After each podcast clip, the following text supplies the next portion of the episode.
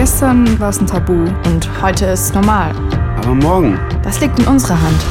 es ist unsere Zukunft. Und die geht nicht ohne uns. Nur noch kurz die Welt retten. Und wer rettet mich? Wir können ja doch nichts ändern. Wenn mir etwas nicht gefällt, dann sag ich's. Meine Meinung zählt. Deine auch. Und wir kommen zu einem, dem, eigentlich schon frühzeitig, zu dem traditionellen Schluss der Tagung, nämlich mit der Tagungsbeobachtung. Und äh, äh, Rosa Faber und Deborah Krieg haben sich schon ganz, ganz treu letztes Jahr gemacht und jetzt zum zweiten Mal. Und äh, diejenigen, die nicht gemerkt haben, die haben die ganze Zeit mit, äh, mit St- mit Bleistift und Heft da hier rumgelaufen und Eindrücke gesammelt. Und wir sind sehr gespannt, was ihr bei uns oder mit uns beobachtet habt. Ich, ich gebe dir, Rosa, das Wort. Vielen Dank. Danke. Äh, Im letzten Jahr hatte das gut funktioniert, dass wir das gesprächsförmig gemacht haben und dabei herausgefunden haben, dass das, was wir vorher am Tisch besprochen haben, zum Teil was anderes war, als wir nachher gesagt haben. und äh, deswegen dachten wir, das machen wir nochmal so. Und äh, ja, ich würde dich mal als erstes fragen, was ist dir denn so besonders aufgefallen auf der Tagung, was du allen mitteilen möchtest? Ja, ich muss das jetzt gar nicht ganz so spontan sagen, weil wir ähm, das vorher wussten und auch noch mitgeschrieben haben. Und trotzdem gibt es was, was mich wirklich überrascht hat. In der Deutlichkeit, in der es aufgetreten ist. Ähm, Meron, du hast irgendwann mal diesen Satz gesagt, es gibt Fragen, die kommen immer wieder. Egal, was man macht, sie kommen immer wieder. Ähm, und eine, also ich meine das jetzt auch gar nicht polemisch, aber so eine der ganz brennenden Fragen dabei ist, ähm, wie kann man Israel kritisieren? Also das ist ein Bedürfnis, ähm, herauszufinden, wie kann man Israel kritisieren, ohne antisemitisch zu agieren, was zwei Dinge aussagt, nämlich man möchte nicht antisemitisch sein und hat das Gefühl, man kann es nicht. Ähm, man kann nicht nicht antisemitisch sein oder nicht nicht antisemitisch Israel kritisieren. Und das andere ist in anderen Zusammenhängen, thematischen, äh, die Frage zum Beispiel danach, und was ist mit Linksextremismus, die auch immer wieder auftaucht. Also auch das sind Ausdrücke von ähm, Reflexen und von Bedarfen, die wirklich immer und immer wieder auftauchen. Und da hat sich mir tatsächlich die Frage gestellt, wie, wie kann es uns gelingen oder kann uns das überhaupt gelingen, ähm, uns auf eine, auf eine solidarische Art und Weise so zu irritieren, dass wir nicht immer wieder an denselben Fragen, also an denselben Stellen landen, sondern irgendwie das Gefühl haben, wir kommen auch weiter oder nehmen eine Erkenntnis für uns mit. Also oder geht es gar nicht, weil Menschen immer wieder in unterschiedlichen Zusammensätzen zusammenkommen und äh, genau mit diesen Fragen wieder dastehen, ganz am Anfang. Ja. Jetzt hast du mich auch überrascht, indem du was anderes gesagt hast und mich dazu gebracht Entschuldigung. hast. Was was hat dich denn überrascht? äh, dass du jetzt mit dem israelbezogenen Antisemitismus angefangen hast, weil äh, dazu wollte ich ja vorhin, als ich nicht mehr durfte, nämlich auch was sagen. Und dann äh, will ich aber vorschieben, so Sachen, warum sind wir immer an derselben Stelle? Also mir ist aufgefallen, dass dann äh, auch jemand sagte, ja, irgendwie immer, wenn wir über Migranten reden, reden wir über Muslime. Und dann sage ich einfach nur, ja, mach das doch einfach nicht. Also setzt doch nicht das Thema Muslime da vorne irgendwie hin. Warum macht doch mal ein Panel über den kroatisch-serbischen, russischen, peruanischen, ich weiß nicht welchen Nationalismus und dann kann man im Publikum nochmal die Frage von äh, Muslimen, Musliminnen ansprechen. Also es gibt auch Sachen, die sind irgendwo selbst gemacht und da kann man vielleicht auch ähm, daran arbeiten. Ähm, Israelbezogener Antisemitismus, da war mir auch aufgefallen, zum einen, ähm, dass äh, es die Beobachtung gab, dass das, was man lernt in Workshops vor allem, oder dass das, was vielleicht hängen bleibt bei vielen ist, dass man Juden, Jüdinnen unterscheiden kann von Israelis und von Israel. Und dass das dann auch so gesehen wurde als, naja, aber äh, dann sind sozusagen die Jugendlichen so weit, dass sie nicht mehr von Juden sprechen, sondern dann eben halt sagen, was ich, die Israelis haben den Palästinensern das Land weggenommen und die Aggression eben halt gegen äh, sozusagen das Land Israel richten. Und das wurde auch verhandelt in so einem Kontext, als glaube ich über muslimische Jugendliche oder arabisch oder mit Migrationshintergrund oder so ähnlich gesprochen wurde. Und dachte ich, das ist doch das ganz Normale. Das ist doch das, was in Deutschland und international überall stattfindet. Deswegen nennt man den israelbezogenen Antisemitismus ja auch eine Umwegkommunikation wegen der Tabuisierung des Redens und Sprechens über Juden, Jüdinnen, dass eben halt äh, dieser Weg gefunden wird, in dem äh, ja, eine Israel-Kritik sozusagen geäußert wird, wie das gestern ja auch gesagt wurde, die, die einfach ganz viel Ressentiment mittransportiert. Das ist sicherlich ein wichtiger Aspekt. Und dann ist mir auch aufgefallen beim israelbezogenen Antisemitismus, dass der so an zwei Stellen doch mal rückgekoppelt wurde zu dem Tagungsthema. aber vielleicht an einer ganz wichtigen Stelle auch nicht, nämlich äh, was überträgt man eigentlich, was projiziert man auf Israel? Das ist ja genau auch der Nationalismus. Israel wird wahrgenommen sozusagen als ein aggressiver Nationalstaat, teilweise gleichgesetzt mit dem Nationalsozialismus oder als Apartheidstaat oder was auch immer. Man sieht sozusagen immer Panzer, Militär. Also das, was sozusagen einem Israel nicht gefällt, äh, ist genau das, worüber man auch spricht, wenn man über Patriotismus, Nationalismus spricht. Und im Grunde ist das ja genau, wir haben gestern über Produ äh, Projektionsmechanismen psychoanalytisch, sozialpsychologisch geredet. Das, was man am eigenen nicht sehen will, das Hässliche aus der eigenen Vergangenheit, die Kolonialvergangenheit, der NS oder auch das, dass wir auch äh, Nationalstaaten sind, die äh, durch das Gewaltmonopol zusammengehalten werden, das macht man sozusagen an Israel fest und da findet sozusagen so die ressentimenthafte Ableitung statt. Das äh, ja, fand ich interessant, dass der Punkt dann gar nicht zur Sprache kam. Genau, dann sind wir sozusagen wieder in der in der Chronologie. genau, ähm, also das, das, würde so ein bisschen auch passen zu, den, zu der Tatsache, dass äh, zu beobachten war, dass wir sehr stark die Funktion von Antisemitismus bezogen auf das Thema Nationalismus und Nation, ähm, Patriotismus äh, sehr stark auf der Akteurs- und Akteurinnen-Ebene ähm, verhandelt haben und äh, sozusagen so ein bisschen auf diese Metaebene die Bedeutung dieser dritten Figur in, in dem Zusammenhang ähm, nochmal was wäre, wo man dran weiter arbeiten könnte oder weiter dran denken könnte. Also das nochmal ein bisschen allgemeiner zu fassen.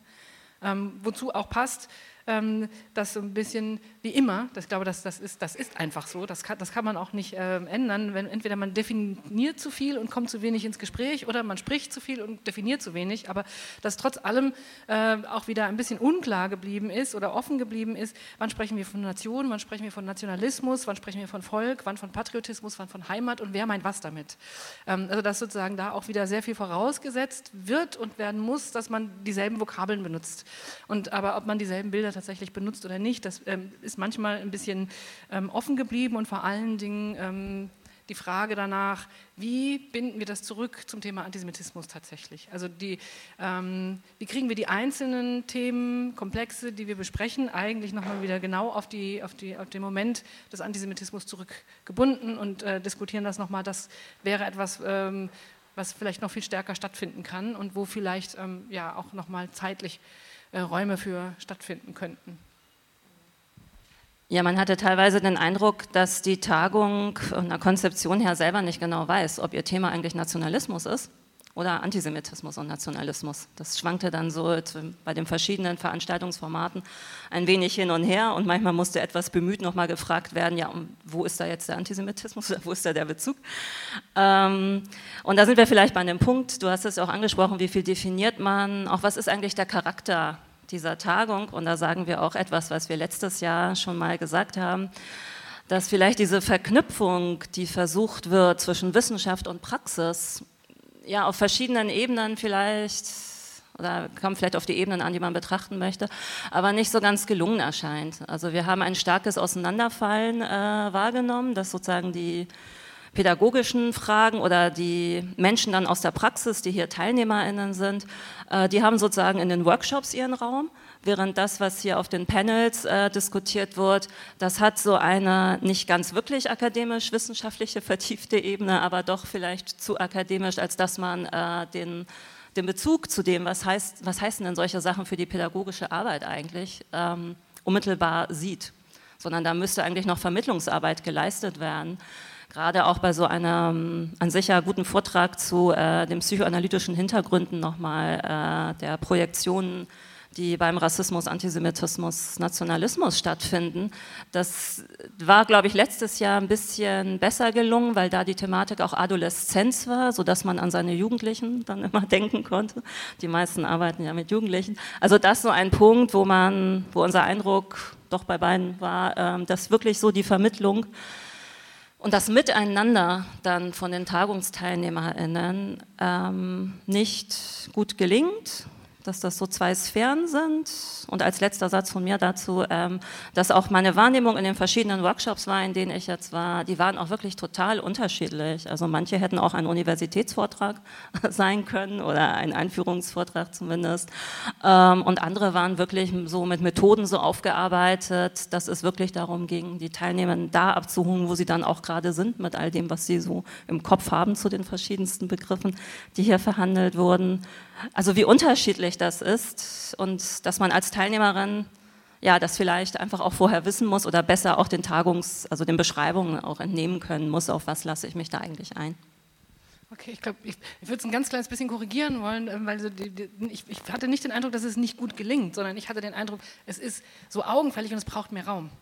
Ähm, also dass an, an, bestimmten Stellen einfach äh, wirklich ähm, sehr deutlich geworden ist in, in, in manchen Workshops, wo ist die Verknüpfung ähm, eigentlich äh, zwischen Wissenschaft und Praxis oder wo haben die miteinander zu tun oder wie wird das übersetzt.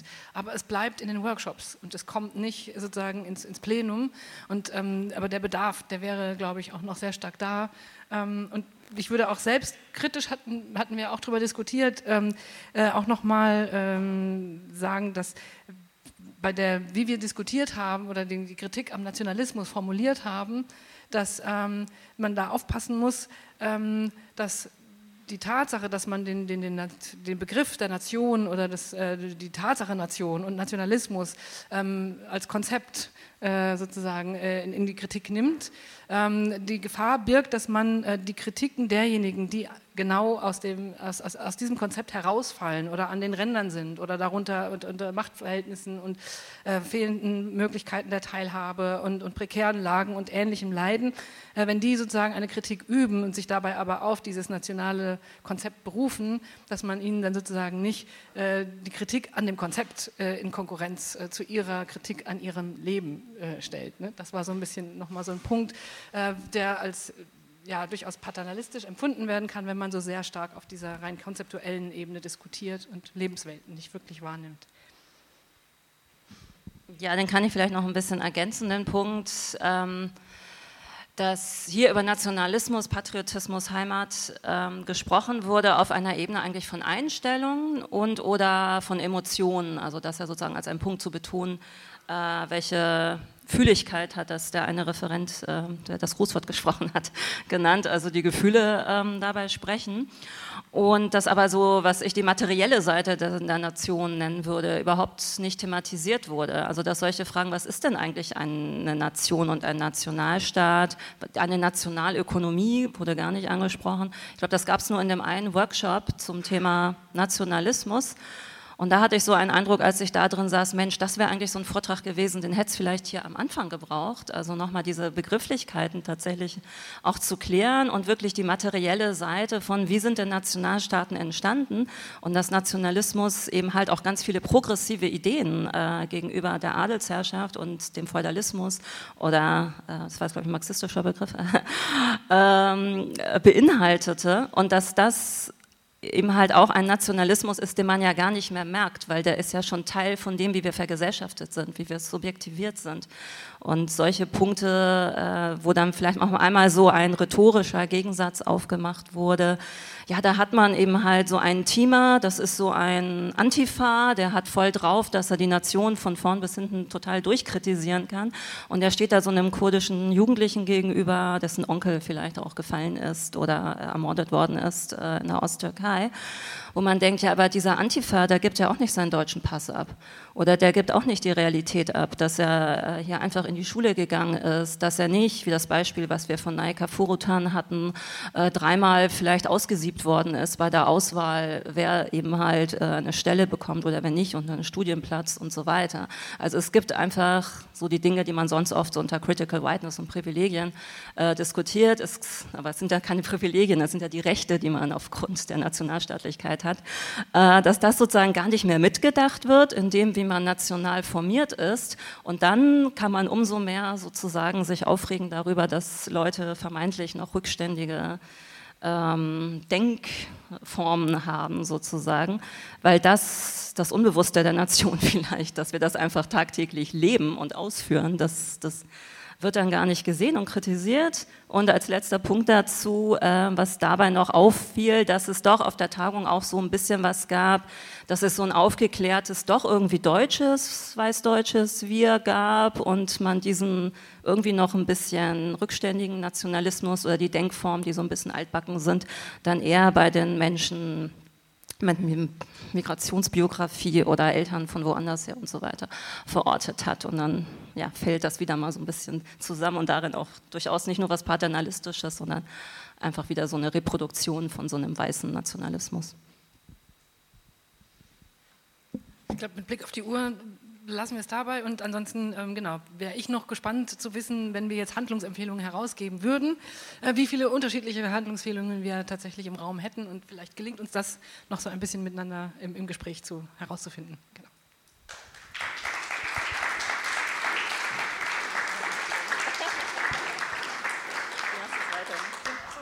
Ich kann das gleich in der Hand behalten, weil ich äh, jetzt den Standort wechsle, aber äh, die Stimme nicht hergebe oder das Mikro nicht hergebe.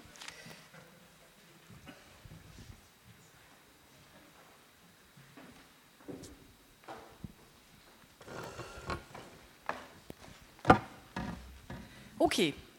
Ähm, wir sind jetzt äh, sozusagen an dem Punkt gekommen, wo, wo, wo wir nicht alleine irgendwie äh, die Macht des Kommentierens an uns reißen, sondern irgendwie gemeinsam auf die letzten zehn Tagungen zurückblicken möchten. Und gemeinsam heißt, dass es ähm, Sprecher und Sprecherinnen gibt, die äh, dieses Tagungsformat oder diese Tagungsreihe schon von Anfang an begleiten und sehr viel dazu erzählen können.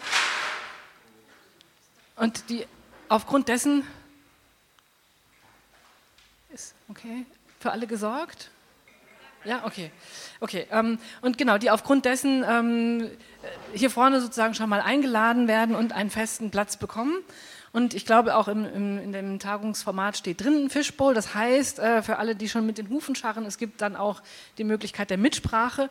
Ähm, und die ist so, dass hier dann eben entsprechend ähm, ein Stuhl als freier Stuhl gekennzeichnet wird, der eingenommen werden kann. Und ähm, die Menschen, das bin ich jetzt äh, so offen, ähm, die dann auf diesen freien Stuhl gehen, die sind aber nicht dazu eingeladen, die ganze Zeit da sitzen zu bleiben, sondern ähm, das bitte so zu nehmen, dass der Stuhl heiß wird. Also dass man so spätestens nach einer Minute einen heißen Hintern kriegt und wieder gehen möchte. Ähm, es, es, darf co-referiert werden, es darf gefragt werden, es sollte nicht gepöbelt werden ähm, und es sollte nicht länger sozusagen äh, dieser Stuhl eingenommen werden, als man für ein Argument eben tatsächlich braucht. Man kann ja wiederkommen, wenn man möchte, in der nächsten Runde. Das ist so ein bisschen die Idee des Formats und ähm, genau, wir haben äh, gedacht, wir, wir wollen das ein bisschen dritteln, nämlich einmal wirklich in die Anfänge zurückzugucken, okay, wie, wie ist das gestartet? Ähm, und in einem zweiten Schritt äh, zu gucken, okay, wie, wie ist die Entwicklung gewesen? Und dann schließlich in einem dritten Schritt äh, einen Ausblick zu wagen. Was, wie könnte es weitergehen? Wie soll es weitergehen? Was muss weitergehen? Genau. Und ähm, ja, für die erste Runde glaube ich, ähm, darf ich äh, einladen Gottfried Kössler, der dem ich jetzt nicht fragen brauche, was hat dich überrascht? Das hat dich jetzt überrascht, okay. Genau, aber nichtsdestotrotz bist du eingeladen und ich hoffe, das ist okay. Genau. Dann Anne Goldenbogen und Ralf Prosecke. Und genau, bevor ähm, es jetzt die Möglichkeit gibt, dass ihr ähm, Sie sagen, wann und wie und warum ähm, bin ich und ist die, äh, die Institution, mit der ich verknüpft bin, mit dieser Tagung vertreten, ähm, würde ich gerne einfach nochmal in die Runde vorher fragen, gibt es jemanden, ähm, der oder die schon zehnmal dabei war? Dann Hand heben. Also alle. Gibt es jemanden, der oder die bei der allerersten Tagung dabei war? Ah, äh, schon ein paar. Gibt es Leute, die sagen, ich war auf jeden Fall mehr als fünfmal dabei? Okay. Auch ein paar? Dann wäre vielleicht noch spannend, gibt es auch Menschen, die zum allerersten Mal da sind? Personen, die noch nicht vorher. Woo!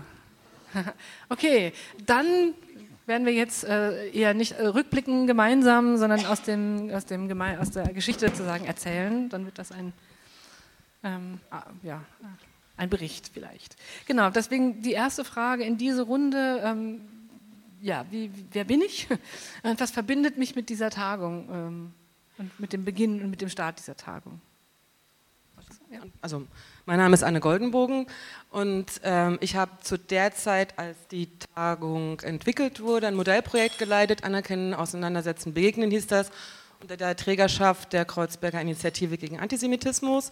Und im Rahmen dieses Modellprojektes haben wir gemeinsam mit den Kolleginnen und Kollegen diese Blickwinkeltagung konzipiert äh, und die ersten vier Tagungen dann auch gemeinsam durchgeführt ähm, zu den Themen die erste war, glaube ich, zum Lebensraum, äh, Bildungswelt, dann ging es um Alltagskultur, dann um das Thema Antisemitismus und Gender und als vierte Tagung nochmal um Antisemitismus im Kontext des Nahostkonflikts. Das waren die vier Tagungen, in denen wir als Projekt aktiv quasi beteiligt waren.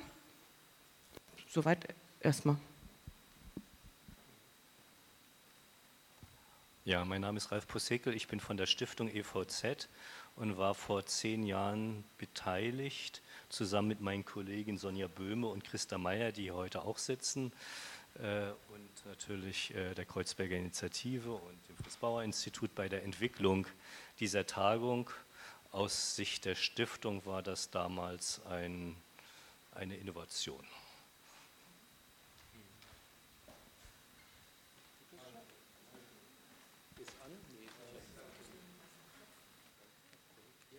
Ja. Ähm, es fehlt hier noch eine Person in der Runde, das ist nämlich für das Zentrum äh, für Antisemitismusforschung, äh, die Julia, die äh, gestern da war, aber heute nicht dabei ist. Sie war auch von Anfang an dabei. Juliane Wetzel. Ähm, und ich denke, das ist wichtig, um diese Perspektiven, die in der Anfangsphase vertreten waren. Also auf der einen Seite eben die EVZ als Stiftung, dann die KIGA mit diesem damals äh, ja noch viel innovativeren Blick aus der äh, migrantischen Perspektive auf das Themenfeld.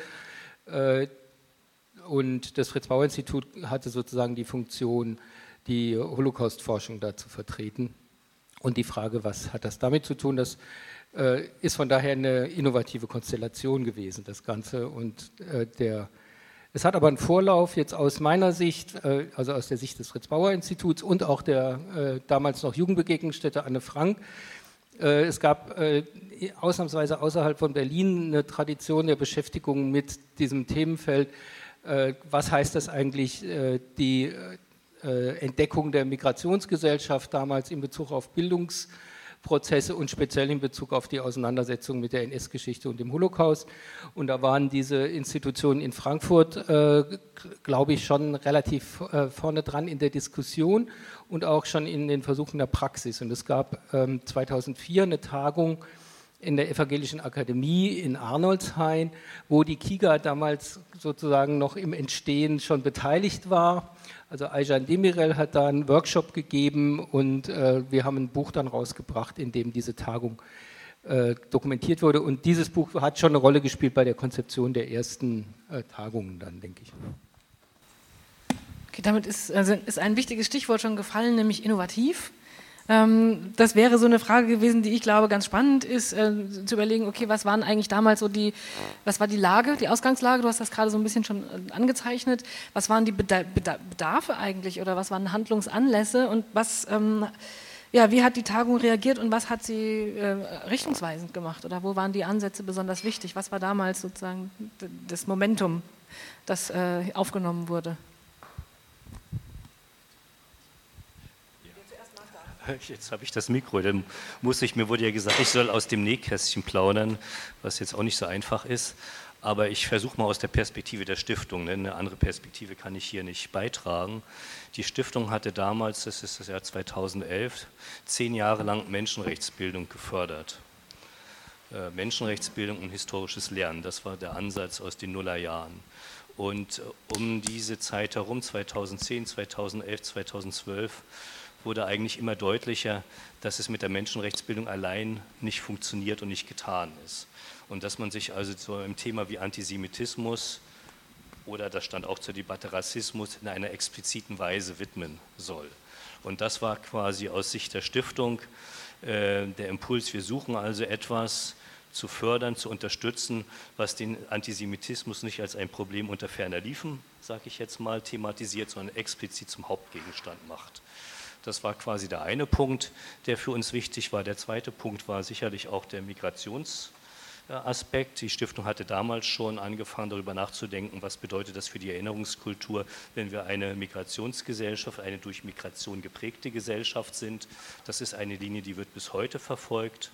Und ein drittes Thema, das ist quasi das, ähm, äh, wo wir dann auch äh, quasi bei den Kooperationspartnern auf sozusagen interessanten Boden gefallen sind. Wir hatten das Gefühl, es geht nicht in der alten Weise, dort ist der Antisemitismus und hier stehen wir und wir bekämpfen jetzt da den Antisemitismus, der da irgendwo in der anderen Ecke ist, sondern der Antisemitismus ist irgendwie in unserer Gesellschaft und tendenziell auch in uns. Und daraus entwickelte sich dieses Format Antisemitismus, kritisches Handeln, Denken, Reflektieren, also nicht auf irgendwas anderes zu verweisen, sondern quasi in uns selbst zu gucken, wo ist da Antisemitismus und wie kann man sozusagen mit den Verführungen dieser Muster umgehen. Das waren vielleicht so die Punkte. Sicherlich würde mir noch was einfallen, aber ich höre mal hier auf. Also das heißt Antisemitismus als Schwerpunktthema, die Entdeckung in Anführungsstrichen äh, der Gesellschaft, äh, Selbstentdeckung als Migrationsgesellschaft zum Anlass zu nehmen, äh, selbstkritisch über Antisemitismus zu reflektieren und äh, die Frage zu stellen, was hat Erinnerung damit zu tun? Ja, richtig, aber es war von vornherein nicht, dass das jetzt nicht in den falschen Hals kommt, von wegen Kommunikation, so nach dem Motto, wir haben jetzt eine Migrationsgesellschaft und deswegen haben wir den Antisemitismus. Also so war die Verbindung nicht, sondern die Verbindung war tatsächlich, äh, dieser Antisemitismus ist ein Phänomen, mit dem sich unsere Gesellschaft, sei es von der Rechtsextremen, von der Mitte als auch äh, von dem Thema äh, Einwanderung auseinandersetzen muss. Das war also nur ein Aspekt, aber es war natürlich klar, äh, ein Aspekt dabei zu gucken, wie kann man das auf eine innovative Weise verbinden und nicht das sozusagen das Phänomen lokalisieren in einer bestimmten Ecke. Ich denke, es war tatsächlich in dieser Entstehungsphase, gerade wenn, man, wenn ich das zurückverlängere in die Diskussion so zu Beginn der Nullerjahre, ein großes äh, Interesse, ein politisches Interesse, genau das zu vermeiden, was äh, wir heute immer noch erleben, nämlich dass diese äh, Projektion von Antisemitismus sozusagen auf die Gruppe der, der Migranten als äh, phantasmagorische Gesamtgruppe stattfindet. Das war auch die Intention dieser, dieser frühen Tagung, äh, nämlich genau zu äh, zu versuchen, den Antisemitismus in der Mitte der Gesellschaft zu beschreiben, zu beschreiben, wie funktioniert eigentlich diese Projektion und auf der Ebene von Methoden zu schauen, was man tun kann, um diese Selbstreflexion, die Sie auch gerade angesprochen haben, zu organisieren. Das ist, äh, würde ich sagen, jetzt rückblickend tatsächlich, äh, wir haben diese Tagung äh, konsequent gemacht. Äh, ich in letzter Zeit nicht mehr im Kernteam, aber wir haben immer versucht, genau an diesem Thema dran zu bleiben. Und wenn man den gesellschaftlichen Diskurs anguckt, dann hat das überhaupt nicht funktioniert. Also wir haben da keinerlei Einfluss drauf gehabt. Äh, es gibt in dieser Blase, in der wir uns bewegen, eine Diskussion, die zum Teil auch differenzierter geworden ist. Aber ihr habt auch in der Tagungsbeobachtung gesagt, auch da kommen wir nur bedingt voran und gesamtgesellschaftlich äh, ist das Gegenteil der Fall. Also wir müssen da wirklich sehen, das ist kein Thema, das wir jetzt pädagogisch lösen können. Äh, und da sind wir ja alle so immer in der Versuchung als Pädagogen, Politik und Pädagogik zu verwechseln. Das ist tatsächlich ein politisches Thema und da muss man äh, auch anders ran. Das würde ich, ist so der eine Strang. Der andere Strang, der mich damit verbindet, ist eben die Frage, wie funktioniert eigentlich die Vermittlung von Lernen aus äh, der Geschichte des Holocaust, der Shoah, innerhalb der heterogenen Gesellschaft, der postkolonialen Gesellschaft oder wie man sie jetzt gerade beschreibt. Und ähm, was heißt das in Bezug auf äh, Phänomene wie Rassismus und Antisemitismus? Äh, da ist die Diskussion schon, denke ich, äh, vorangekommen, auch durch die Beiträge, nicht zuletzt dieser beteiligten Institutionen. Aber ähm, auch da ist es so, wenn man jetzt in die Schulbücher und die Curricula guckt und die, äh, die pädagogische Alltagspraxis auch in Volkshochschulen, dann sind wir weit davon entfernt, da irgendwie äh, bisher Erfolge vorweisen zu können. Das jetzt nicht nur als, als Rückblick, äh, so, äh, wir haben es nicht geschafft. Also das heißt, ähm, das Richtungsweisende bleibt richtungsweisend, tatsächlich erstmal. Ich würde vielleicht noch ergänzen, genau, damals war, wie es auch gerade schon gesagt wurde, das Thema Antisemitismus und Migrationsgesellschaft ähm, diskursprägend und aus unserer Perspektive jetzt als dezidierter Bildungsträger ja äh, in diesem äh, Organisationsteam ähm, war aber eigentlich auch, oder war ein wichtiges Anliegen zu sagen, was heißt das eigentlich, wenn man sagt, man macht Bildungskonzepte für eine diverse Gesellschaft und das beinhaltet sozusagen ja eigentlich rauszutreten aus so einer Wir-Dir-Konstruktion, sondern äh, und einzutreten in das Nachdenken darüber, wie Bildung funktionieren kann, verschieden, die verschiedene Perspektiven verschiedene Herkünfte aufnimmt, ohne sozusagen eine davon als äh, Hauptnarration zu erzählen und andere zu marginalisieren, aber auch ohne dabei jetzt den roten Faden, also ohne dabei auch gleichzeitig äh, andererseits in eine Beliebigkeit zu verfallen. Und ähm, zu der Zeit wurde immer sehr oft darüber geredet, dass Bildungsansätze lebensweltlich sein sollen und ähm, wir haben in dem Projekt sehr lange darüber nachgedacht, was das eigentlich, also wie ist dieses Wort zu füllen, wie sollen denn lebensweltliche Bildungsansätze aussehen. Und das war für uns zum Beispiel ähm, eine der ähm, Überlegungen oder Fragestellungen, die auch in diese Konzeption oder in die thematische Auswahl der ersten Tagungen geführt hat, weil wir ein Projekt damals gesagt haben, wir wollen versuchen, Bildung, Bildungszugang, also die erste hat sich ja genau mit dem Thema, was ist eigentlich Lebenswelt, äh, was sind Lebensweltbezüge auseinandergesetzt. Und mit den zweiten äh, und der dritten Tagung hatten, war unser Anliegen schon zu überlegen, wie kann man eigentlich Jugendliche oder mit Jugendlichen ins Gespräch über das Thema Antisemitismus kommen, ohne mit dem Thema gleich an, einzusteigen und sie tatsächlich sozusagen auch an anderen Bereichen abzuholen. Eines der Themen war damals Fußball äh, wo wir sehr viel zugearbeitet haben. Und das ist dann in der Tagung äh, größer unter den, unter den Überbegriff Alltagskultur gefallen. Und das zweite Thema war dann halt auch das Thema Gender, ähm, was, wo ich auch dazu sagen muss, das ist damals, glaube ich, auch im gesamten Diskurs bis heute recht unterbelichtet gewesen. Und wir hatten auch da versucht, ein Bildungskonzept äh, zu erarbeiten, was zum Thema Geschlechterrollen äh, arbeitet und da drin dann das Thema Antisemitismus auch mit auffängt. Also das war sozusagen unser Zugang. Also wenn jemand aus dem Publikum, äh, eine Person das Bedürfnis hat, äh, aus dieser Zeit äh, zu berichten, dann ist äh, sozusagen ein Stuhl ist äh, offen. Ähm, ich wollte das nur dazu sagen. Ich werde nicht nochmal extra dann einladen, sondern äh, vielleicht dann nur sagen, dass jetzt so die letzte Fragerunde vielleicht äh, an die Anfänge nochmal geht. Ähm, das Stichwort war ähm, Antisemitismus-kritisches Forum für Bildung und Wissenschaft. Und ähm, die Frage, die mich nochmal interessieren würde, ist, ähm, war das von Anfang an war es das schon oder war es erstmal eine Tagung und war das dann erst beim zweiten Mal ein, ein Forum? Und ähm, aus den jeweiligen Perspektiven, woran hat man das gemerkt den, oder den Unterschied oder wie hat sich das eigentlich ausgedrückt? Ja, ich, ich, ich, ja, sorry, das ist, ähm, ich fand das jetzt spannend hier gerade die Kommentierung, ne? Und logisch, also die, äh, ich glaube, wir hatten von Anfang an gesagt, wir wollen Wissenschaft und Praxis zusammenbringen. Ne? So, das ist ja so dieser hehre Anspruch, den man hat in jedem, ich jetzt hätte ich fast gesagt, in jeder Diktatur wird das auch immer verlangt. Also ich komme aus der DDR, da war das auch ein hohe, hohes Gut, dass man Wissenschaft und Praxis soll eine Einheit sein, weiß der Teufel was. Ne? So zwischendurch haben wir ja mal gelehrt, dass es differenzierte Systeme gibt und sozusagen Wissenschaft ein eigenes System ist mit einer eigenen Kultur und so weiter und äh, die Praxis eben auch ein bisschen anders ist. Es war schon der Anspruch, äh, das hier hinzukriegen. Ne? Das hat sich so leicht dahingeschrieben, das war eingängig, wir haben ein Kuratorium, die fanden es toll. Ne? Wir haben sozusagen total auf das abgehoben, was die Politiker wollten. Ne? Und haben dann sozusagen unseren Partnern gesagt, jetzt versucht man eine Methode dafür zu finden. Ne? Und diese Verbindung von Workshops und Eingangsreferaten ist ja bis heute noch da. Also es scheint da nichts Besseres zu geben oder vielleicht doch. Wäre vielleicht eine Frage, über die man nochmal nachdenken könnte. Ne, ich fand noch einen Punkt, will ich nur loswerden. Ein Impuls war auch noch zu sagen, wir wollen den deutschen Diskurs nicht in sich schwimmen lassen, sondern es war quasi unser Verständnis soll immer auch ein Input sozusagen aus Westeuropa irgendwie da ein bisschen die Diskussion hier aufmischen. Ich habe im Programm gesehen, das ist auch heute noch der Fall gewesen, das heißt gestern. Und das war so ein Versuch, irgendwie auch ein Irritationspotenzial hier zu etablieren. Aber ich glaube, der Anspruch war da und ich würde die Frage wirklich weitergeben, kann man ihn anders einlösen, als wir das in den vergangenen zehn Jahren getan haben? Das wäre wahrscheinlich dann auch nochmal eine, Frage an die, an die nächste Runde, wenn es darum geht, wie hat sich entwickelt, wie wurde dieser Anspruch dann weiter umgesetzt äh, und ähm, dann in der letzten Runde die Frage, wie machen wir es, wollen wir es in Zukunft halten.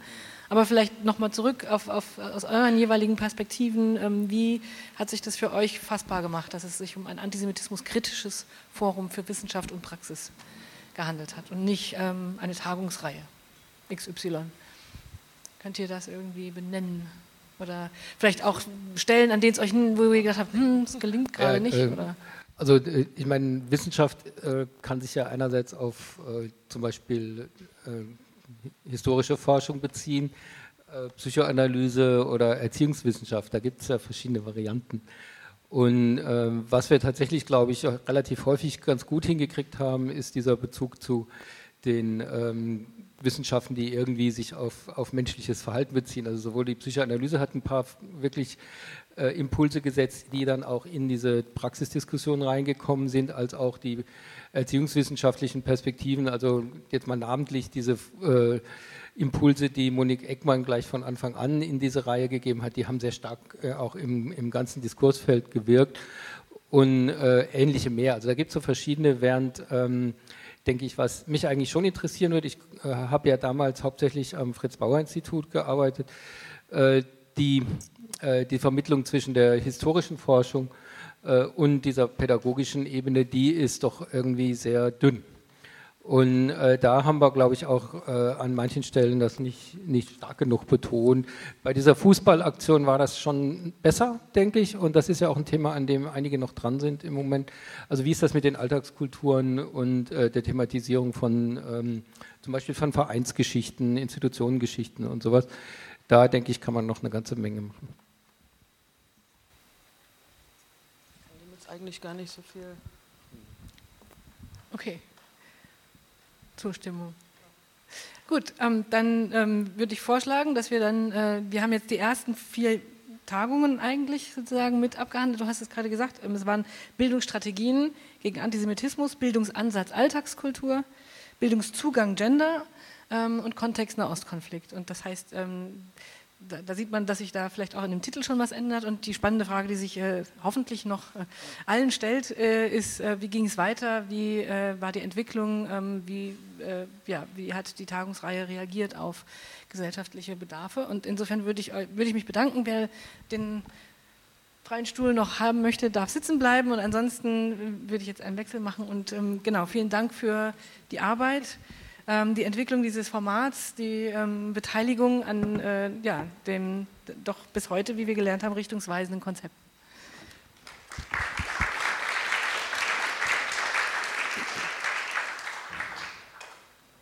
Genau, dann ähm, jetzt wird die Runde größer ein wenig, ähm, nämlich Miron Mendel kommt dazu. Das ist sozusagen ähm, der Wechsel auch äh, der sozusagen von der, von der Kiga zur Bildungsstätte äh, an der Stelle auch stattgefunden hat. Dann ähm, Sonja Böhme von der EVZ, äh, dann Celine Wendelgas, auch von der Bildungsstätte Anne Frank und Rosa Faber. Und, und, und, wieder eine Überraschung. Genau, und, und Rosa. Genau, perfekt. Genau. Insofern, genau, ähm, vielleicht die erste Frage. Äh, oder die Frage auch wieder an euch alle. Ähm, was, ähm, was, was würdet ihr sagen, ähm, inwieweit hat äh, die Tagung oder habt ihr ähm, in, in der, als Konzeptionsteam auf ähm, ja, Anlässe reagiert ähm, mit Bildungsstrategien? Wo, habt ihr, wo, wo seht ihr da, hat sich die Tagung entwickelt? Was waren vielleicht wichtige Momente, Herausforderungen, mit denen ihr zu tun hattet?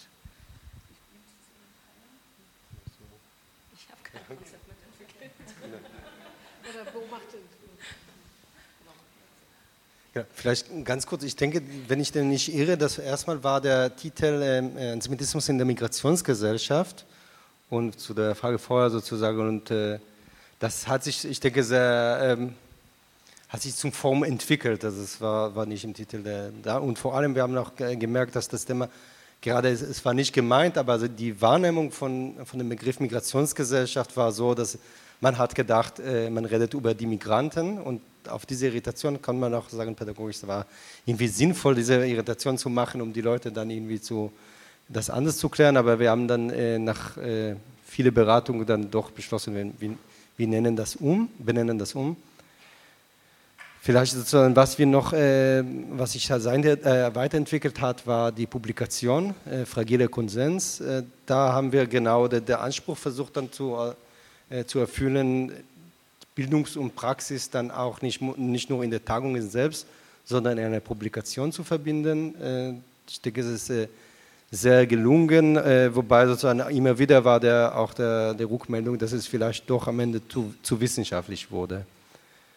Ähm, und vielleicht das Letzte, was gerade äh, wir gesehen haben, dass die, die Tagungsbeobachtung, das war von Anfang an, am Anfang hat die Hanna Thoma gemacht, äh, dann die Christa Kalic, ähm, Astrid Messerschmidt, Castro Varela und in den letzten zwei Jahren ihr beide. Ich denke, das, das ist auch wirklich eine, ein ganz wichtiger Moment äh, in der Tagung, dass, dass noch, also der Anspruch der Selbstreflexion auch in sich selbst schon, schon im Konzept eingebaut ist. Ja, okay.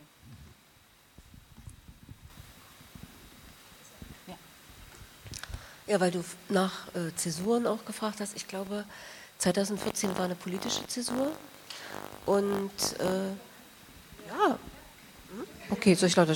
Also 2014 war nicht nur aus meiner Sicht, glaube ich, eine politische Zäsur, auf die wir auch als Stiftung reagiert haben. Und ich empfinde aber diese Kontinuität in der Fortführung der ähm, Themen äh, trotzdem nicht, äh, oder ich empfinde eine Kontinuität und keinen Bruch. Also es gab Themen, die dringend waren, die wir dann versucht haben mit Verflechtungen zu bezeichnen, wo wir eben versucht haben, bestimmte Themen, die äh, im öffentlichen Diskurs einen stärkeren Raum eingenommen haben, zu Antisemitismus zu beziehen.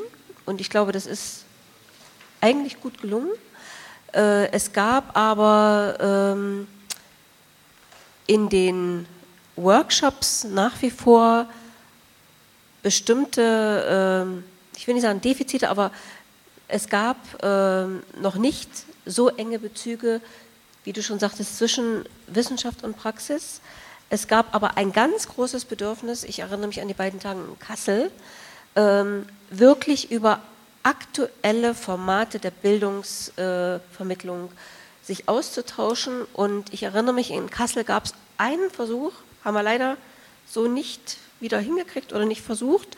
Ähm, es gab einen Workshop, wo ein Wissenschaftler und eine Pädagogin von Anfang an ein eigenes Konzept uns äh, vorgestellt haben, das sie dort entwickelt haben mit uns. Und sowas könnte man vielleicht nochmal überlegen, ob das vielleicht diese Weiterentwicklung sein könnte. Äh, für die Stiftung war wesentlich ähm, dieser Blick auch über den Tellerrand, was Ralf Busickel schon gesagt hatte, und es war wesentlich, dass es doch, ähm, und ich glaube, das ist eigentlich auch ein Vorteil gewesen, nicht nur Berlin bezogen bleibt. Dass wir, also Berlin ist eine Blase, da sind sehr, sehr viele Akteure vor Ort und ich glaube, diese konsequente äh, Suche nach einem anderen Ort, wir waren einmal auch in Thüringen, ähm, allerdings noch ähm, ja, mit einem Thema, was, was äh, zu dem Zeitpunkt äh, sehr virulent war. Das war eben Rassismus und, und äh, Antisemitismusverflechtungen. Ich glaube, das war eigentlich äh, das, was von Anfang an das Konzept ausgemacht hat, was wir dann weitergeführt haben mit äh, der Bildungsstätte. Ja, ähm, ich bin tatsächlich sehr überrascht, habe ich überhaupt nicht mitgerechnet, ähm, dass ich jetzt was sage. Äh, Genau, ich habe ja sozusagen vor allem die Organisationsaufgaben in der Bildungsstätte noch übernommen. Die ersten drei Jahre war das noch Ricarda Waffra, meine damalige Kollegin. Die letzten zwei Jahre waren irgendwie bei mir und ähm, äh, meine Vorgängerin hat das irgendwie immer sehr, sehr strikt getrennt, sich sozusagen sich um den organisatorischen Bereich zu kümmern und inhaltlich aber sozusagen nicht so mitzumachen. Das ist eine, eine Position, die mir nicht so leicht fällt. Ähm, fand sozusagen aber jetzt also als so ein Innenblick vielleicht auch, das ist total schön zu sehen, wie gut es in der Steuerungsgruppe eben auch funktioniert hat, dass man sozusagen dann auch mit ins Gespräch kommt, obwohl Personen da sitzen, die schon sehr lange zusammen auch arbeiten und äh, miteinander im Gespräch sind und ich dann so neu dazu kam und irgendwie aber auch mit Impulsen äh, da nicht irgendwie stehen gelassen wurde, sondern irgendwie auch mit eingebunden wurde und fand es tatsächlich sehr, sehr, oder finde es bis heute sehr, sehr schön zu sehen, dass ähm, Evaluation auch so ernst genommen wird und wirklich wir in jedem Jahr immer versucht haben, mehr oder weniger erfolgreich. Ähm, ich erinnere mich sehr gut an Frankfurt, wo das mit diesem alle 20 Minuten irgendwie so, man wechselt in alle möglichen Workshops, weil immer der, das Bedürfnis war, mehr Themen mitbekommen zu können. Das genau lief dann nicht so gut, aber wirklich immer wieder das Format äh, auch so zu versuchen anzupassen, um es irgendwie, um es irgendwie runterzubekommen, um, um mehr, mehr, Austausch, mehr Austausch zu ermöglichen. Ähm, genau, das ist, glaube ich, was, was ich äh, auf der Ebene einfach sehr, sehr spannend finde, dass da immer eine Flexibilität äh, da ist und sich die Struktur der Tagungen, auch wenn es immer zwei Tage sind, so, aber dann auch immer wieder verändert und wandelt. Ähm, was ich über die Jahre auch doch beobachtet habe, ich war auf vier Tagungen, ich glaube in Jena und in Frankfurt. Ähm, ist, dass es interessant war, dass man sozusagen so eine Tagung eigentlich immer wieder fortsetzen kann mit einem irgendwie immer anderen Titel. Also dass sozusagen das, was vielleicht früher oder sonst auch ein bisschen monolithisch immer der Antisemitismus und dann hat man quasi äh, ein Tagungsformat oder was es auch sei, wo man das Gefühl hat, der Gegenstand Antisemitismus ist dann ja auch sozusagen durchdrungen und beleuchtet, dass man dann sieht, nee, wenn man jedes Jahr immer eine zweitägige Tagung dazu machen kann, die auch immer andere Schwerpunkte setzt und andere Herangehensweisen und andere Nebenthemen hat sozusagen, wie facettenreich das ist und wie sich der Blick dann ja auch auf den Antisemitismus dadurch verändert. Das ist auf jeden Fall eine Beobachtung über die Jahre und eine andere ist eine, die doch, vielleicht diesmal am wenigsten, weiß ich nicht, ähm, auch so eine Beobachtung ist, dass es doch ein Auseinanderklaffen gibt zwischen der Arbeit zu Antisemitismus und äh, einem rassismuskritischen Zugang, weil das Mitdenken oder das Denken oder Beziehen auf Migrationsgesellschaft ist nicht gleich ein rassismuskritischer Zugang zu den Dingen. Und da habe ich zweimal, die ich da war, so einen Clash dann tatsächlich auch erlebt äh, im Workshop oder äh, zwischen Publikum und Referentin oder solche Dinge. Letztes Mal war das, glaube ich, ein bisschen aufgehoben und diesmal am wenigsten sozusagen, aber es gibt da immer noch äh, sozusagen eine Differenz. Und mir tut sich da eher die Frage auf, äh, wie ist das denn eigentlich aus so einer entweder jüdisch oder antisemitismuskritischen Perspektive, wenn dauernd über Antisemitismus und Juden, Jüdinnen gesprochen wird, äh, gibt es da vielleicht auch so eine Empfindung, dass das irgendwie ein objektivierendes Sprechen und ein ähm, eigentlich ein merkwürdiger Zugang ist, aus einer mehrheitsgesellschaftlichen Position heraus, das so zu thematisieren oder wie ist das eigentlich? Aber auf jeden Fall dieser, dieses Clashen zwischen Rassismuskritik und Arbeit zu Antisemitismus, der ist nicht ganz weg.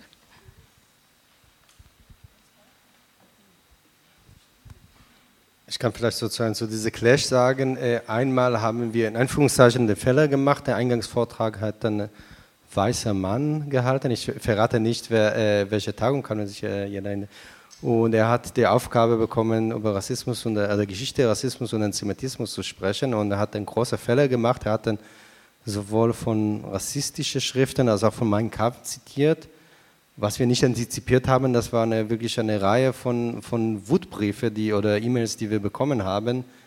Äh, da haben wir so zum ersten Mal zu spuren, dass doch irgendwelche in bestimmten Kreisen sehr unterschiedlich äh, diskutiert und verhandelt wird. Ähm, ja, es war ein interessanter, lehrreicher Moment. Genau.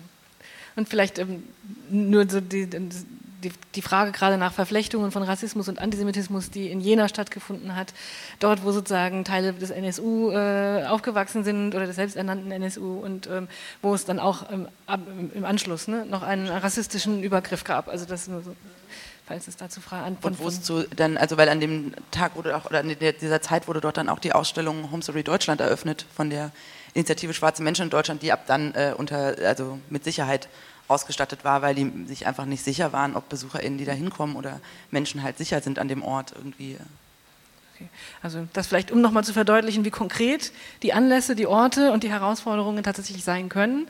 Ähm, und genau, im Anbetracht der Tatsache, dass äh, es einen heißen Stuhl gibt, der äh, und die Schlange ist endlos und äh, es ist heiß und es ist spät, würde ich vorschlagen, dass wir einfach schon direkt weitergehen in die Frage danach, wie kann es weitergehen. Ähm, ich habe eine Anmerkung ja. noch. Eigentlich müsste Christina noch hier auf dem Stuhl sitzen, aber dann wäre es kein heißer Stuhl. Ähm, was ich als sehr befruchtend empfunden habe, war auch die Zusammenarbeit äh, mit dem BMFSJ in Richtung, wie können wir die Modellprojekte auch sichtbarer machen. Und ich glaube, da ist noch Luft nach oben, aber äh, da ist, sind gute Anfänge, auch hier wieder. Und ich denke, diese, dieser Austausch ähm, um aus dieser Blase eben auch rauszukommen, ne, müsste eigentlich noch weitergehen. Man müsste noch schauen, welche lokalen Initiativen oder was brauchen auch äh, solche lokalen Initiativen an Anregungen. Ähm, das wäre jetzt schon wieder ein bisschen Ausblick, aber das wollte ich nur noch mal gesagt haben. Äh, das war keine Zäsur, sondern eher eine sehr äh, befruchtende Weiterentwicklung. Okay, damit ähm, ist ja so ein bisschen schon auch die Einladung ausgesprochen, äh, die, die Stühle wieder äh, zu wechseln. Ähm, und ich weiß jetzt nicht, ob vielleicht wieder große Überraschungen entstehen, aber ähm, ich glaube, eingeladen sind ähm, mit, zum Sprechen über die Zukunft und wie kann es weitergehen. Christine Herkommer, die gerade eben ja auch schon direkt angesprochen ist, und ähm, Christa Meyer und Sirat Wienmuth. Ach da, sorry. Ich hatte dich vorher gesehen, jetzt war ich verwirrt. Wo ist sie? Genau. Genau, und dann ähm, ja die Frage, ähm, wie, wie, man sieht, äh, also ein Thema, das äh, erhitzt debattiert wird. Wir merken es gerade, Hitze kann sehr müde machen. Ähm, also wie, wie bleiben wir wach? Ähm, was, was sind ähm, für die Zukunft eigentlich Herausforderungen? Wo soll es hingehen? Wo kann es hingehen? Ähm, gibt es Pläne? Gibt es Bedarfe? Gibt es Rückschlüsse? Ja, vielleicht fange ich einfach an. Also ich bin selber noch nicht so wahnsinnig lang äh, dabei. Es ist jetzt meine zweite Blickwinkeltagung, die ich mitmache im Auftrag des äh, BMFSFJ. Äh, Im BMFSFJ bin ich äh, verantwortlich für die sogenannten gruppenbezogenen Menschenfeindlichkeiten äh, im Rahmen von Demokratie leben und äh, bin so eben auch zur Blickwinkeltagung gekommen und in die Steuerungsgruppe reingekommen und ähm, ja, heute nach der Tagung habe ich äh, überlegt, was, was, äh, wo, wo kann es hingehen. Ne? Also, äh, und was sich mir sofort äh, aufgedrängt hat, quasi war der, der ähm, Aufhänger der Tagung, ist ja eigentlich, äh, was vorhin schon auch in der ersten Runde angesprochen wurde, dass es diese äh, Verbindung aus Wissenschaft und Praxis geben sollte. Und das ist wirklich was Besonderes und ich halte das auch für was Wichtiges, wenn man es ernst nimmt. Und Ernst nehmen heißt für mich, dass es weniger, ähm, so wie ich das heute zum Teil auch empfunden habe, was ja auch kritisch, äh, glaube ich, in der Tagungsbeobachtung irgendwie aufgetaucht ist, dass es weniger deutlich nebeneinander stehen sollte, so wie heute in den Workshops, aufgeteilt in Workshops und ähm, in, in, wissenschaftliche Vorträge, sondern dass man versuchen sollte, hier tatsächlich mehr zusammenzukommen, mehr Dialog zu schaffen und zu überlegen, okay, wo sind die Bedarfe der Praxis, was sind die Erkenntnisse der Wissenschaft, wie können wir zusammenkommen, um das nach außen zu tragen, ähm, in, die, äh, in die Öffentlichkeit zu tragen, aber auch in die Politik zu tragen. Das war ja auch vorhin eine Anmerkung, äh, dass es ja eigentlich eine politische Aufgabe ist, letztendlich äh, diese Themen anzugehen. Ähm, aber ohne den Input aus der Wissenschaft und aus der Praxis kann die Politik da auch ähm, also wir sozusagen in der aus, ausführenden Position können da schlecht tätig werden. Und deswegen sind wir sehr darauf angewiesen, ähm, auf diesen Austausch und auf die Erkenntnisse, die es daraus gibt, damit wir dann die entsprechenden Sachen fördern können. Also stärker Inputgeberin als Tagungsreihe auch noch werden?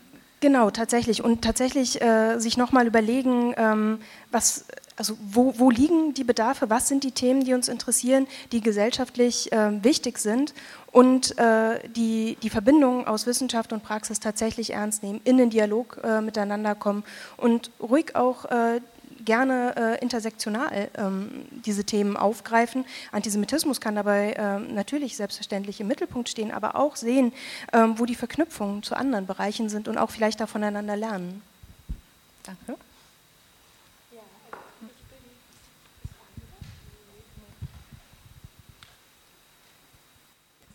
Okay, also ich bin Christa Meyer, ich bin Projektkoordinatorin in der Stiftung Erinnerung, Verantwortung und Zukunft und ich wollte noch mal kurz ergänzen, ich war die ersten Jahre nicht äh, in Blickwinkel involviert, sondern die ersten fünf, sechs Jahre hat meine frühere Ko äh, Kollegin Ulla Kux ähm, die Idee ganz stark mitgeprägt und die ersten Tagungen mitentwickelt. Und ich bin danach ähm, daran gekommen und ich bin in der Stiftung sozusagen auch zuständig, ähm, auch für die administrative Seite, aber arbeite auch ein bisschen mit in der Steuerungsgruppe.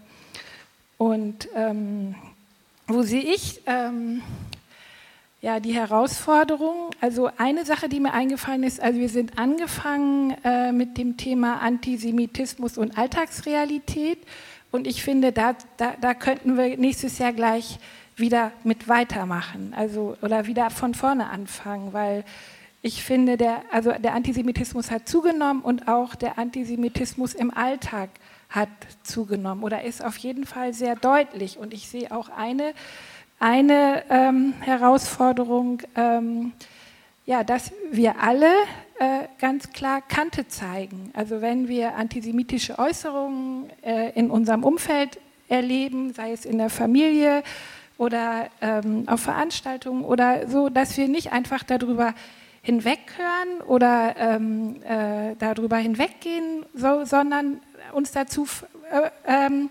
positionieren. Also warum sagst du das? Was meinst du damit? Äh, also das sichtbar machen. Also da sehe ich eine Herausforderung, was Gottfried vorhin in der ersten Runde ganz klar gesagt hat. Also wir können hier in der Bildungspraxis so viel machen, wie wir wollen. Das ist das alleine bringt es nicht. Also es ist auch ein politisches Thema. Also da müssten, könnten, müssten wir noch mal weiter darüber nachdenken. Wo ich auch eine Möglichkeit sehe, ist also wirklich vielleicht auch noch mal über das Format nachdenken. Äh, also gibt es auch noch andere Formate, die ein bisschen agiler sind oder ein bisschen partizipativer. Also das auch vielleicht wirklich auch noch mehr Praxisbeispiele der Teilnehmenden. Also Saba macht das immer ganz toll, wenn sie äh, auf dem Podium sitzt, dass sie anhand von ganz konkreten Praxisbeispielen was deutlich macht. Und da glaube ich aber auch, dass man, dass das ein Punkt ist, wo man äh, die Teilnehmenden auch noch mehr mit einbeziehen kann, weil die haben auch alle, deswegen kommen die, glaube ich, hierher, ähm, Beispiele, ganz klare Beispiele aus ihrer Praxis und wo man auch nochmal deutlich machen kann, ja, und wie reagiere ich oder was ist ein adäquates Handeln darauf. Ähm, ja, vielleicht so viel nochmal. Ich finde, also auch dieses Mal, ich finde, wir haben manchmal so große Themen, also oder zwei große Themen, also Nationalismus und Antisemitismus sind zwei große Themen und mir ging das auch ein bisschen so, wie Rosa das äh, vorhin im Tagungskommentar äh, gesagt hat. Also, es, ähm, also die Verbindung vielleicht oder die Verflechtung von beiden Themen, wenn wir uns schon zwei so große Themen vornehmen, äh, da sehe ich auch noch Luft nach oben, äh, die Verflechtung noch deutlicher zu machen. So viel vielleicht im Moment. Ähm, Genau, ich bin Serat Wiedenroth. Ich komme tatsächlich auch eher von der organisatorischen Seite. Ähm, und letztes Jahr war meine erste Blickwinkeltagung noch als Teilnehmende gewesen ähm, und konnte viel mitnehmen. Ich finde es, ähm, also so jetzt auch in den Ausblick oder warum gibt es die Tagung. Ich habe jetzt nochmal mitgenommen die Anfänge, wie es sich weiterentwickelt hat und ich habe so mitbekommen, äh, oder es hieß dann auch, vieles wiederholt sich, aber vielleicht wiederholt es sich auch, weil halt doch neue Leute da sind. Also es wiederholt sich nicht bei den gleichen, man bleibt vielleicht gar nicht an der gleichen Stelle so stehen, sondern es kommen neue, die halt dann auch noch den Weg äh, gehen und gehen müssen. So, wo ich auch sagen würde, dazu gehöre ich auch, weil ähm, dann aus ähm, dieses Antisemitismus, das ist dann was ganz Großes, aber das runterzubrechen und halt doch auch wieder mitzubekommen, dass ich es einordnen kann, wenn ich es mitbekomme und nicht halt nur weiß, es stimmt was nicht. Also so, und deswegen finde ich halt so Formate ganz, ganz wichtig. Ähm, und genau, hier geht es ganz viel um Leute, die in der Bildungsarbeit arbeiten. Ähm, und das ist nicht mein Stecken, Hauptsteckenpferd auf der Arbeit, aber halt ähm, trotzdem was, was ich für mich mitnehme und für mein Leben. So, und das ist ganz, ganz wichtig. Ähm, ja, genau. Okay, ähm, so ein bisschen ähm, wirken in die Gesellschaft, ähm, ähm, trotzdem die Selbstreflexion nicht aufgeben, weiterhin suchen nach, wo, wo, müssen wir hingucken, wo ist für uns was unsichtbar geblieben, wo müssen wir hinhören, wo haben wir was überhört. Ähm, und die Frage, wie können wir eigentlich die unterschiedlichen Expertisen, die da sind, mit aufnehmen, mit einnehmen. Es wäre jetzt nochmal eine letzte Gelegenheit ähm, für die zukünftige Planung, genau da vielleicht den Finger draufzulegen, auch aus der, äh, aus der Expertise hier im Plenum. Ähm, gibt es noch Bedarfe, Wünsche? ähm, dafür, wie äh, diese Tagungsreihe weitergehen könnte. Themen, die unbedingt genannt werden sollten. Die können entweder jetzt genannt werden oder aber mit Sicherheit auch im Evaluationsbogen noch äh, dargelassen werden oder auch weitergegeben werden. Dann wollen wir, ich glaube, dann sind wir alle ganz glücklich, wenn äh, wir an der Stelle äh, tatsächlich zu einem Schluss kommen können. Und äh, genau, ich wollte jetzt mein Mikro übergeben, aber dann, es gibt eins. Ja, also ich habe vorhin erfahren, ich darf das Schlusswort sprechen. Ähm, äh, Deborah hat gerade schon gesagt, also es gibt, äh, zum einen wollte ich noch mal erinnern an die Evaluationsbögen, äh, die alle vielleicht ausfüllen, weil das sind wirklich so, dass die sich angeguckt werden und da auch manchmal gute Ideen formuliert werden. Ähm, was hier, glaube ich, viele nicht mitbekommen haben, aber es wird von der Tagung auf Twitter getwittert und auch auf Facebook gibt es dazu. Also wer sich da noch dran beteiligen möchte, jetzt zum Schluss ähm, ist dazu herzlich eingeladen. Es wird wie in den Vorjahren äh, einen Tagungsbericht geben. Also es wird auch einen schriftlichen Bericht geben, der in ein paar Wochen auch auf der Webseite abrufbar ist. Es wird eine Fotodokumentation geben. Äh, ja, und es ist im Moment noch offen, wie weiter. Also ich denke, wir als Stiftung EVZ werden weiter uns gegen Antisemitismus in Deutschland engagieren in welchem Format wir das machen und äh, in, in, welcher Kon äh, Konstellation, das ist im Moment noch offen. Ähm, ja, und dann denke ich, kann ich mich eigentlich nur noch mal bedanken bei allen Teilnehmenden, bei allen Mitwirkenden, bei allen Referierenden äh, für die lebhaften Diskussionen, für die Beiträge und ähm, ja, herzlichen Dank und äh, ich wünsche allen guten Nachhauseweg. Vielen Dank.